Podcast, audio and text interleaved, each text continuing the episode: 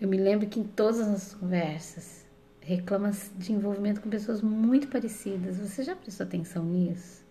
Você é insistente, sempre tenta bancar terapeuta, enfermeira, porque tem certeza que um dia haverá uma mudança. Não está bom assim, mas haverá uma mudança, então eu vou tentar.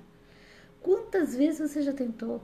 Quantas vezes repetiu, procurou as mesmas características em pessoas diferentes? Não, você não atrai, você busca. Pensa nisso. Será que o seu pseudo doutorado de consertar pessoas não te ensinou que podemos alertar, podemos estar do lado, mas não podemos forçar se o outro não está disposto? Que nenhum amor é feito sozinho, carregado sem ser no mínimo a dois?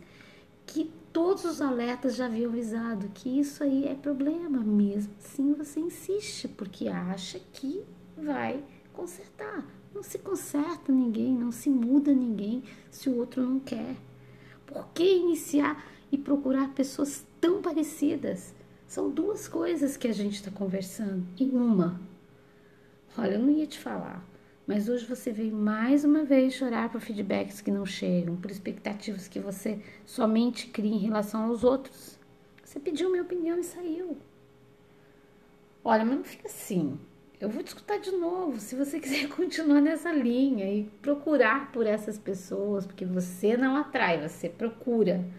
Eu vou estar aqui da próxima vez para mais um caso clínico. Porque é, né?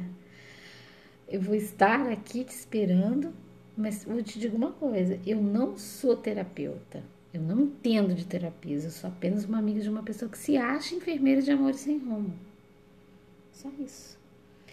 Bom, a gente ficou aqui falando desse mais um caso clínico, né?